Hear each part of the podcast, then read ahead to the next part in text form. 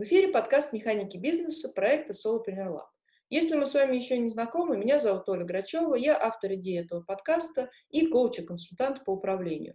Наш подкаст и наш Solopreneur Lab посвящены авторскому бизнесу и управлению своим делом. Э, в Solopreneur Lab мы консультируем клиентов по выстраиванию системы управления, процессам, планированию, финансам, партнерству, делегированию, стратегию, различным показателям бизнеса и стратегированию. Кроме консалтинга, у нас есть обучающие вебинары и курсы. Также мы предлагаем юридическую поддержку по вопросам создания творческих продуктов и их использования. А в нашем подкасте основатели и руководители классных проектов делятся своими управленческими находками, опытом и философией, рассказывают, как принимают решения и добиваются своего, чем руководствуются и почему. Но сегодня у нас э, очередной мой спецвыпуск, в котором я хотела бы продолжить разговор о планировании, как и в предыдущем выпуске, если вы его не слушали, то очень рекомендую э, его к прослушиванию. И сегодня я бы хотела поговорить о финансовом планировании. Я хотела бы рассказать вам о том, чем я пользуюсь сама, когда выстраиваю систему планирования, и Возможно, опять же, кому-то это покажется интересным, а может быть даже полезным, и что-то из этого вы возьмете в свой опыт. И э, интересно, что эта система, о которой я хочу вам рассказать, она работает и проверена мною не один раз. Э, я могу абсолютно точно под этим подписаться, как это под всеми словами, которые я произношу она работает как э, применительно к бизнесу, так и применительно к персональному такому частному планированию своих личных доходов и расходов. Поэтому я думаю, что этот наш сегодняшний разговор будет иметь немножко более широкую даже тему, чем э, непосредственно какие-то советы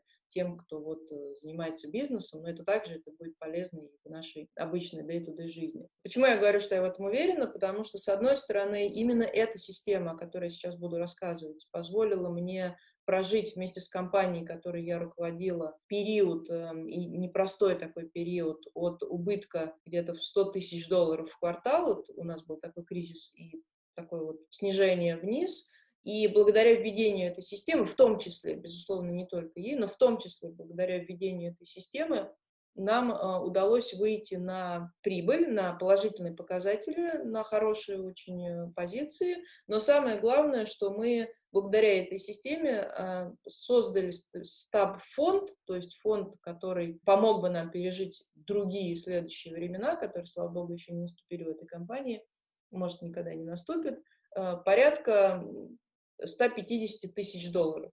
То есть это свободные деньги, которые, если что, компания может тратить на, ну, на какие-то свои нужды, но как бы мы его прежде всего формировали как именно стабилизационный фонд, который поможет пережить сложные времена. И ту же самую систему я начала применять, когда в моей личной э, жизни, уйдя из э, с руководящей позиции и обратясь в эту жизнь собственного проекта и такого свободного, условно говоря, плавания, Точно так же, когда я находилась достаточно, ну, так скажем, может быть, не минусовой, но достаточно минимальной по э, доходу и по обороту позиции, я стала применять эту систему, и через достаточно короткое время, ну, в данном случае через полгода, я вышла и по уровню своих личных финансов, и по уровню нашего работы нашего проекта на очень хорошие показатели, которые э, показывают рост, позволяют э, спокойно воспринимать какие-то неизвестности, которые особенно подкидывает нам вот этот уходящий уже и знаменитый, я думаю, что станет на долгие годы 2020 год. И, в общем, поэтому вот хочу просто с вами поделиться и еще раз сказать, что на практике это все работает. Просто берите, применяйте, грубо говоря, это как инструкцию, и я уверена, что у вас это тоже сработает. И, конечно, я буду рада, если вы со мной потом где-то в комментариях, в личных или в публичных, или на любых доступных площадках поделитесь своими впечатлениями, расскажете, что вам э, то, что называется, зашло из этой темы, что не очень, какие возникают вопросы, потому что вот предыдущий подкаст про планирование вызвал у меня очень много дискуссий, э, и очень э, мне задавали хорошие вопросы, частично на которые я отвечала прям сразу. Какие-то я записала себе для следующих выпусков, и я обязательно на них отвечу. В общем, ну, мне нравятся такие беседы, поэтому я вас к ним приглашаю, и мне было бы интересно обсудить что-то с вами, ответить на ваш вопрос и как-то вам помочь. Теперь про, собственно, тему сегодняшнего разговора, про систему планирования. Обычно, когда меня спрашивают э, порекомендовать, как вот управлять финансами и с чего начать, и как начать их планировать, я э, всегда говорю, и я в это свято верю, и, собственно, на этом строится моя система, которая приводит меня к положительным результатам, как в работе, так и в личных финансах, что нужно всегда планировать три варианта развития событий. Я это, кстати, советую делать вообще с любым планированием, но с планированием финансов это особенно актуально, потому что там как бы, ну, не всегда можно все так оперативно изменить, то есть там закладываются некоторые процессы, которые более длительные, и если вы неправильно что-то рассчитали, то вас это может привести к какой-то некомфортной ситуации или даже краху. Поэтому надо просчитывать три варианта. Какие эти варианты? Первый вариант, назовем его вариант А, это тот вариант, который э, вас устраивает. Да, то есть вы планируете там, я не знаю, продажи или какой-то доход, вы планируете расходы, и сводите одно с другим, и получаете там свою прибыль и так далее. То есть вас, вот эти все планы, они вас устраивают. Да? То есть это то, как бы вы хотели, чтобы шли у вас дела, это то, какие бы деньги вы хотели бы зарабатывать, как и с точки зрения оборота, так и с точки зрения личной прибыли. А, ну, в общем, тот вариант, который вот вам при нем будет хорошо, комфортно, и вы будете счастливы. И часто, кстати, люди ограничиваются только этим вариантом, особенно когда запускают свои проекты, но реалии жизни говорят нам о том, что, к сожалению, этого варианта в очень большом количестве случаев недостаточно потому что обязательно что-нибудь пойдет не так, возникнут какие-то непредвиденные обстоятельства, новые вводные, и если этот э, план начнет рушиться, а он у вас будет один, то вы вряд ли что-то сможете оперативно и хорошо сделать, чтобы ну, как-то улучшить ситуацию. Поэтому я всегда предлагаю для того, чтобы чувствовать себя спокойно, разрабатывать еще два плана. Второй план – это план «Б», когда у вас дела идут не очень хорошо, как бы вам хотелось, то есть, да, это хуже плана А, но как бы вы еще не в крахе, вы еще не в кризисе, но это э, все равно меньше и хуже того, как вы бы хотели, чтобы у вас все было. И третий план – это план С, по которому дела у вас идут не просто, как вы планировали, и даже не хуже того, как вы планировали, а хуже того, как хуже вы планировали. То есть хуже, чем вариант Б. И э, при такой системе вот трехступенчатого планирования, когда вы знаете, э, какой у вас будет план и как вам надо распоряжаться финансами, когда у вас все хорошо, если у вас что-то идет не так, то вы достаете план Б. Кстати, очень часто тоже ограничиваются только этим планом Б, да, то есть вот у нас есть план, э, по которому все хорошо, а еще у нас есть запасной вариант, да, это план Б. Но часто очень случаются такие ситуации, когда мы попадаем в ситуацию плана С, когда даже то, как мы планировали, что пойдет не очень, а пошло еще хуже. И таким образом наступает э, как бы э, череда плана С, а у нас его нет. И если у нас его нет, то понятно, что ситуация как бы попадания в план Б от ситуации попадания в план А, если ни тот, ни другой не реализуется, ну, нехороша и ничего хорошего там ожидать не приходится. Вот, поэтому идея как бы первая заключается в том, что у вас должно быть три плана. А, Б и С. Хороший, хуже и хуже худшего. Вторая э, идея и вторая мысль, которая э, я часто вижу, что на нее почему-то уделяется меньше внимания. Я не знаю, почему, кстати, я не анализировала этот вопрос, надо подумать, поразмышлять над этим. Но я вижу, что она происходит в 9 случаях из 10, по крайней мере, вот э, когда ко мне приходят люди за консультациями, чтобы я им помогла э, научиться вот управлять своим бизнесом, то там вот практически каждый, каждый случай, он такой. Это ситуация, когда мы примерно планируем доходы, может быть, даже и точно планируем доходы, понимаем, там, сколько стоит наш продукт, да, там, сколько мы можем продать этого продукта, сколько мы можем заработать вот, э, ну, таких вот оборотных средств, да, сколько нам может поступить на счет. Но когда я спрашиваю, а как вы распоряжаетесь этими деньгами, то особенно вот в части, допустим, личной прибыли, как достается личная прибыль из бизнес-проекта, я часто слышу такой ответ, он стандартный практически в большинстве случаев, ну, как, ну, беру, когда мне надо. И тут я понимаю, что никакой, как бы, никакого планирования в целом у человека не происходит, то есть он примерно знает свои доходы, но он вообще не знает расходной части. Но секрет и фишка планирования, особенно финансового планирования, на самом деле заключается в том, что с финансами, с деньгами у вас будет все хорошо с того момента, как вы озаботитесь расходной частью. Чем лучше вы знаете расходную часть, то есть свои расходы, свои нужды, свои потребности, свои желания, свои хотелки, свои мечты, тем более структурированно, во-первых, вы распоряжаетесь тем, что к вам приходит, а потом, а, во-вторых, более осознанно вы занимаетесь доходной частью. Потому что когда вы просто иллюзорно говорите себе, я хочу заработать миллион долларов, то, во-первых, да, не всякий бизнес, который зарабатывает э, семизначные цифры, личная прибыль владельца этого бизнеса равна таким же семизначным цифрам, да, это не всегда так бывает, часто бывает, что это не так. А во-вторых, если у вас не наведен порядок в расходной части, то, скорее всего, ну, я вот гарантированно могу сказать, вы теряете там до 40% своей личной прибыли, а чаще и больше. И э, вот это печальный фактор, потому что вы можете много зарабатывать, но ничего не иметь в своем кармане, ну, условно говоря. И вот для того, чтобы этого с вами не происходило, если это с кем-то происходит, то я и предлагаю вот эту систему трех э, как бы ступенчатого планирования, да, план А, план Б и план С. И самое интересное, что я пробовала эту историю на своих личных финансах, стала планировать именно таким же образом. То есть у меня есть план с, план Б и план А, немножко в обратном порядке пойду, и сейчас в обратном порядке также это буду рассказывать. И навела порядок в этом смысле в своих расходах, и у меня э, совершенно волшебным и изумительным образом подтянулся к порядку в расходах порядок в доходах. И я не знаю, как это работает. Тут, мне кажется, есть э, частичка какой-то мистики, может быть, частичка какой-то энергетики, которую мы направляем. Но и в том числе здесь есть, безусловно, расчеты, о я сейчас расскажу, но это работает, и это классно.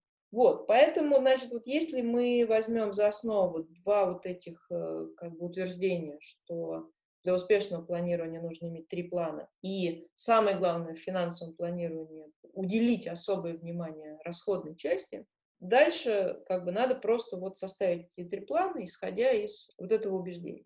Значит, какие это планы и о чем идет речь? Я начну, как я говорила, с конца. Что такое план С? И что такое значит, когда у вас дела идут хуже, чем вы хотели, и даже хуже, чем, как вы бы предполагали, что они пойдут не очень.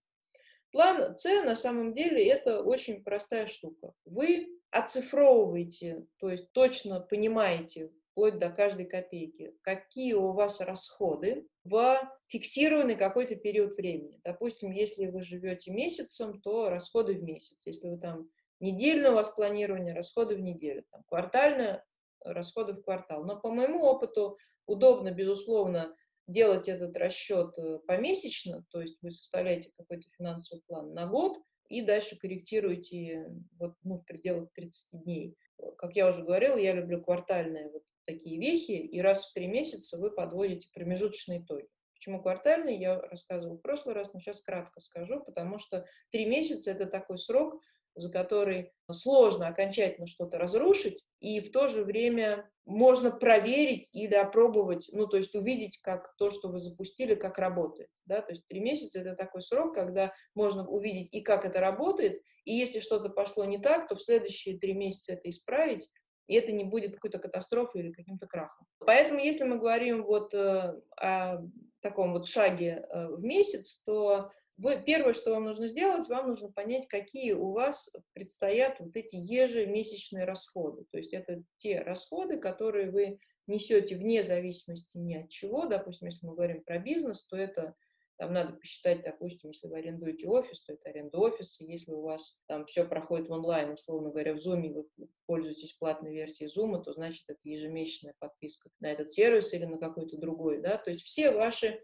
ежемесячные расходы, вот сколько эта сумма и что в нее входит, да, то есть у вас не должно остаться ни одного расхода, который вы тратите, и он не посчитан.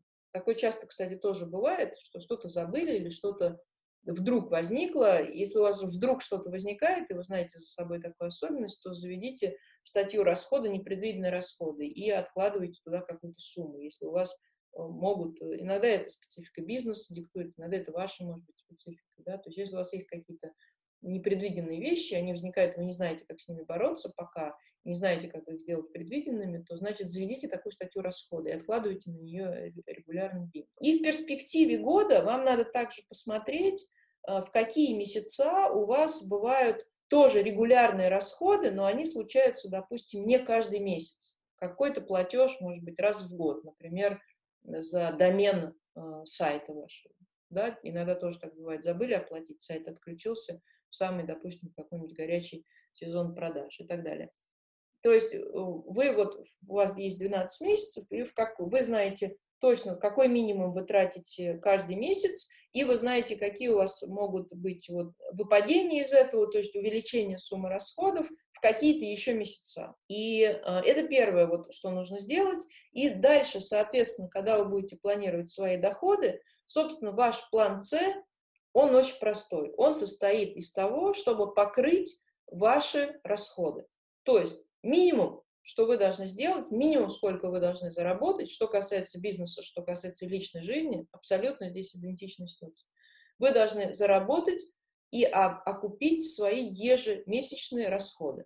Если вы планируете в горизонте года, что я советую вам делать, потому что вот месяца недостаточно, потому что сегодня у вас такие расходы, а завтра у вас какой-то ежегодный или ежеквартальный а, платеж возникает, и если вы его не учли и к нему никак не подготовились, то вы попадаете в ситуацию, которая хуже варианта С, ну, как бы, я не хочу даже это обсуждать, и рассматривать этот какой-то возможный гипотетический вариант Д, потому что если вы а, вот сделаете то, что я сегодня вам буду рекомендовать, то он у вас никогда не наступит. Вот. И, значит, таким образом в горизонте года вы будете видеть эти вот выпадения из графика, когда вам нужно чуть больше денег, и сможете, соответственно, решить, что вам делать. Вы можете, зная, допустим, что у вас через полгода какой-то платеж, который увеличит ваш ежемесячный расход, вы можете до этого 5 месяцев какую-то сумму откладывать, также в расходах ее прописать, чтобы потом оплатить этот э, платеж без проблем, чтобы у вас не было так называемого кассового разрыва. Потому что вот у меня э, в компании была история, когда пришла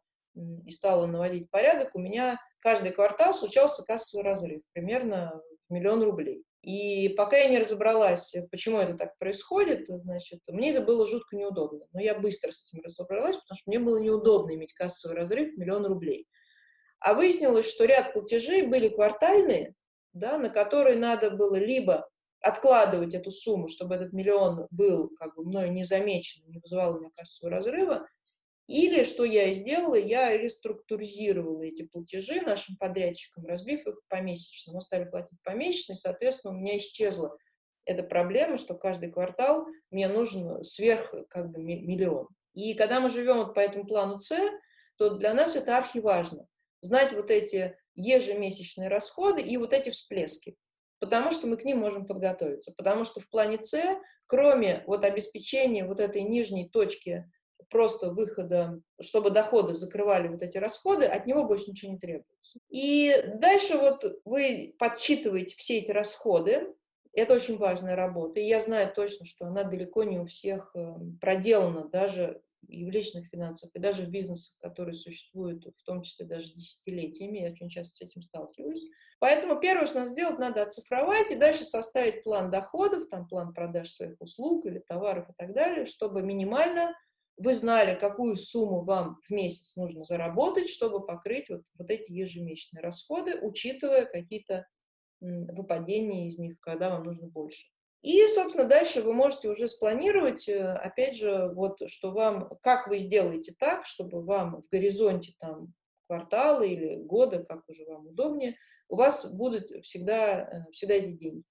И если у вас, допустим, ситуация такая же, вот, в которой я была там полгода назад э, со своими личными финансами, или вот я была в компании, когда мы были на спаде, и нам нужно было улучшать нашу финансовую ситуацию, то я вам советую рассчитывать минимум э, таким образом, чтобы у вас была ясность и какая-то, знаете, не просто э, эфемерная какая-то ясность, а конкретный расчет, как вы заработаете вот эти необходимые деньги, которые вам нужны в перспективе хотя бы трех месяцев. То есть, чтобы каждый месяц у вас на следующие три месяца либо уже откладывалась эта сумма потихонечку, да, либо вы а, точно знали, где вы ее заработаете. И до того момента, пока у вас не будет вот этого трехмесячного запаса по доходам на ваши расходы, никаких больше денег не лично, если не на какие дополнительные траты, или в бизнесе тоже, опять же, не на какие дополнительные траты, не изымать и не брать, потому что иначе вы не построите вот эту финансовую систему и никогда не выйдете из этой вот э, минусовой или такой штормовой турбулентной ситуации по финансам. То есть, еще раз повторю, да, вы просчитываете свои расходы, вы определяете, сколько вам нужно зарабатывать, чтобы эти расходы покрывались, и дальше вы делаете так, чтобы у вас всегда, выходите постепенно на такое состояние, чтобы у вас всегда вот эта необходимая сумма расходов на три месяца была вперед всегда. То есть, понимаете, да, что если вы в первом месяце заработали больше, это не значит, что вы побежали и купили себе килограмм мороженого. Это значит, что вы отложили эти деньги на расходы следующих месяцев до тех пор, пока вы не закроете вот этот трехмесячный интервал. Дальше как бы вы в него вступили в этот трехмесячный интервал, смотрите, что у вас следующий горизонт три месяца, и продолжаете туда откладывать. И таким образом, на самом деле, и как это ни парадоксально было, даже начиная, когда у вас ситуация минус или ситуация ноль, вы начинаете формировать вот этот так называемый стабилизационный фонд, который вам позволяет не дергаться, перестать тратить энергию, немножко выдохнуть относительно того, что у вас в следующем месяце нечем платить аренду, зарплату или там оплачивать каких-то подрядчиков, сервисы и услуги. Вы начинаете его формировать, и самое удобное и самое классное время, на самом деле, многие думают, что стаб-фонд надо формировать, когда деньги уже есть. Но парадокс заключается в том, что его надо формировать тот момент, в том числе его можно формировать, его нужно формировать в тот момент, когда у вас денег свободных как бы нет. Первое, чем это достигается, вы начинаете планировать закрытие расходов на три месяца. Я думаю, что тут я понятно уже некое количество раз повторила, но я специально это несколько раз повторяю, потому что я знаю, что несмотря на то, что эта идея проста, она на самом деле не так очевидна, оказывается, и иногда кажется, что ей можно пренебречь, что надо сразу там вот о каких-то прибылях заоблачных думать, но нет, надо пройти вот все эти стадии. Значит, и дальше вот это план С. Вы построили план С, вы знаете теперь, да, вы знаете, что вам нужно для того, чтобы минимум быть на плаву, и вы спокойно можете планировать этот минимальный, в том числе план продаж там, или план своих доходов согласно вот этому регламенту. Дальше, когда вы вышли на эту систему, когда вы закрываете себе доходы, допустим, на три месяца вперед, ваши доходы закрывают э, ваши day-to-day обязательные расходы, вы можете подумать, а как же вы обеспечите себе план Б. А что такое план Б?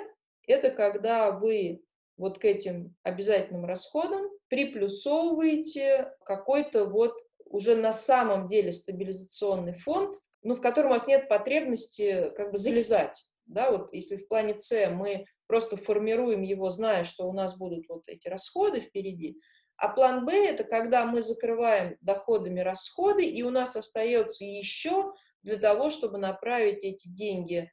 Э, в принципе, тут у плана Б есть несколько вариаций минимум это мы выделяем деньги в стабилизационный фонд. Я сейчас тоже расскажу, как я бы это делала и как я это делала, что нам позволило 150 тысяч долларов просто сэкономить ни на чем. Это потом как бы перераспределилось как чистая прибыль, потому что это деньги, ну, компания пошла в рост, они не понадобятся. Вот. А второе, вы можете создать еще какие-то свои фонды развития, допустим, да, то есть какие-то, начать уже деньги направлять э, на развитие бизнеса, на какую-то его модернизацию, там, ну, в зависимости от того, что вам нужно. Кому-то нужно компьютер получше купить, кому-то там нужно вкладываться в какие-то технологии или в маркетинг, там, в рекламу и так далее. И вот этот план Б, он уже, как бы вы планируете свои доходы, понимая, сколько вам нужно на покрытие расходов, то есть на план С, плюс вот эти э, некие фонды. Когда вот мы были в кризисе и понимали, что нас может шатать и нам может не хватить денег там, на выплату зарплаты, аренды офиса и так далее, у нас на тот момент компания требовала полтора миллиона в месяц, вот вынь да положь, ну, как бы надо иметь. И когда мы вышли на план Б, то мы э, сказали себе как, что мы вне зависимости ни от чего, когда у нас закрывается план С, наша следующая цель сделать так, чтобы у нас всегда в этом стабилизационном фонде было денег на жизни компании на два месяца вперед. То есть даже если, допустим, у нас какой-то провал случается по плану С, то мы достаем деньги из э, вот этого фонда и спокойно живем два месяца, в это время предпринимаем какие-то срочные действия по улучшению ситуации, но мы не теряем команду, мы не съезжаем из офиса, мы не отказываемся там от оплаты телефона, ну, то, то есть от тех нужд, которые нам нужны для того, чтобы компания существовала. И таким образом дальше вот мы смотрели по ситуации, мы все время, как бы, мы, у нас была система подведения итогов ежеквартально. И мы каждый квартал откладывали, ну, смотрели, чтобы у нас было всегда на два месяца вперед жизни компании, даже если у нас не будет никаких доходов. Это лишние деньги, ну, как бы дополнительные, которые позволят нам прожить два месяца даже в условии отсутствия каких бы то ни было доходов. Вот, это план Б да, то есть, соответственно, вы увеличиваете уже свои доходы и свой оборот, учитывая, что у вас есть вот этот стаб-фонд, и, может быть, если у вас ситуация э, получше и образуются лишние деньги, то можно какой-то процент, допустим, от этих денег выделить какой-то, ну, назовем это фонд развития, да, то есть это то, что требует от вас бизнес, чтобы он лучше работал, вам нужны какие-то деньги, которые помимо ваших расходов вам нужно дополнительно вложить, чтобы они окупились там через какое-то время. И, э, соответственно, план А, если из этой логики исходить, то он уже включает в себя план С, то есть у нас есть э, точный расчет по расходам, которые нам надо закрыть. Он включает в себя план Б, то есть у нас помимо расходов есть свободные деньги, которые где-то лежат и, на, ну, условно говоря, на черный день отложены, если вдруг что-то рухнет, пойдет не так, или вот карантин, да, например, вдруг нас всех закрывают, и какое-то время мы не можем работать, мы тогда достаем, открываем эту кубышку, и какое-то время живем, пока не, не предпримем, не перестроимся, там, что-то резкое такое не сделаем, да. И плюс э, в плане А, естественно, к этим вот э, стабилизационному фонду из плана Б, к фонду развития, тут уже мы точно его делаем в плане А, да, и желательно в плане Б его спланировать, у нас появляется третий раздел, который мы должны учувствовать, это наша личная прибыль. То есть это те чистые деньги, которые остаются от всех понесенных расходов и которые мы можем забрать как э, собственник, как основатель себе, переложить в свой карман. Вот, собственно, вот это то, чем я хотела поделиться. Это очень просто выглядит. А, это достаточно несложно сделать на самом деле, но главное не полениться, а это сделать. И именно пойти вот просчитать вот все вот э, таким путем, да, что у нас есть план только расходных, и мы знаем, сколько нам надо заработать, чтобы закрыть расходы. Потом мы к этим расходам прибавляем стаб-фонд, который, э, это деньги, которые сверх этих расходов, да, и потом мы к этому прибавляем фонд развития, и потом мы к этому прибавляем чистую прибыль. И таким образом, когда, если у нас все хорошо, э, клиенты стоят в очередь, деньги идут, и мы можем реализовать план А, то как бы отлично, да, но если вдруг бывают какие-то спады или вот неожиданности и что-то такое, что мешает нам работать так, как мы запланировали, то мы спокойно включаем план Б, то есть мы понимаем, что нам, что нам надо отрезать, да, вот, э, и насколько, да, насколько падают наши доходы, и мы смотрим, куда мы э, откатываемся, на план Б или на план С. И если вдруг какая-то совсем какая-то нештатная происходит ситуация, то мы точно знаем, сколько нам нужно денег, чтобы просто не закрыть бизнес. Потому что если вы не можете придумать, э, как реализовать там на протяжении, допустим, трех месяцев э, план С, то, ну, понятно, тут надо размышлять как бы о том, что делать. Ставить все на паузу, закрываться, продавать, как банкротиться. Ну, вот такой как бы исход может быть, да.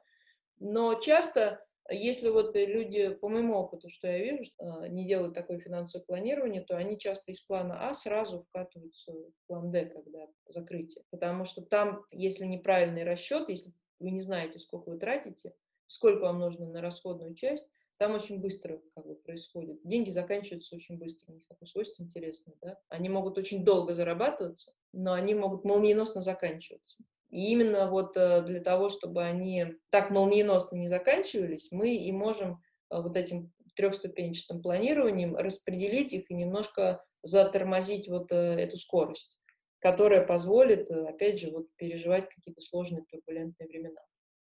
Поэтому вот это то, чем я хотела поделиться. Я буду рада, если вы, опять же, зададите мне какие-то вопросы или напишите свои впечатления, поделитесь, а как вы планируете и подстраховываете свой бизнес или свои личные финансы на случай того, что если что-то пойдет не так.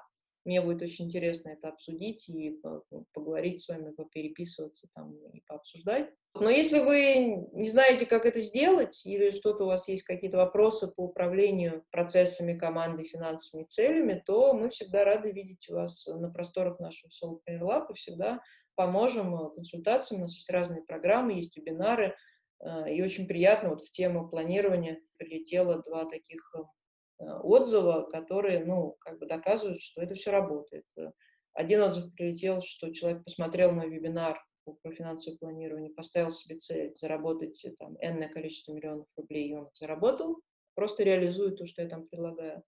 А второй, мне часто прилетает, что когда мы начинаем работать, мы там работали в такой длительной трехмесячной коучинговой программе с одним клиентом, что он пришел именно в ситуации кризиса, а потом постепенно, не только, не сто процентов, безусловно, благодаря нашей работе и каким-то другим факторам, но, тем не менее, пошел рост в компании. И за те три месяца, когда мы проясняли с ним какие-то вот вопросы стратегические и как вообще заниматься этим управлением, как нанимать команду и прочее, параллельно с этим в компании шел рост. Поэтому позволю себе предположить в канун Нового года, и сегодня как бы вот этот подкаст выходит э, в э, сочельник, э, те, кто вот христиан, которые празднуют 24 декабря, я позволю себе предположить, что я приношу удачу. Поэтому обращайтесь ко мне, я буду рада вам помочь. Все, на этом прощаюсь, увидимся уже в следующем году. Всем пока!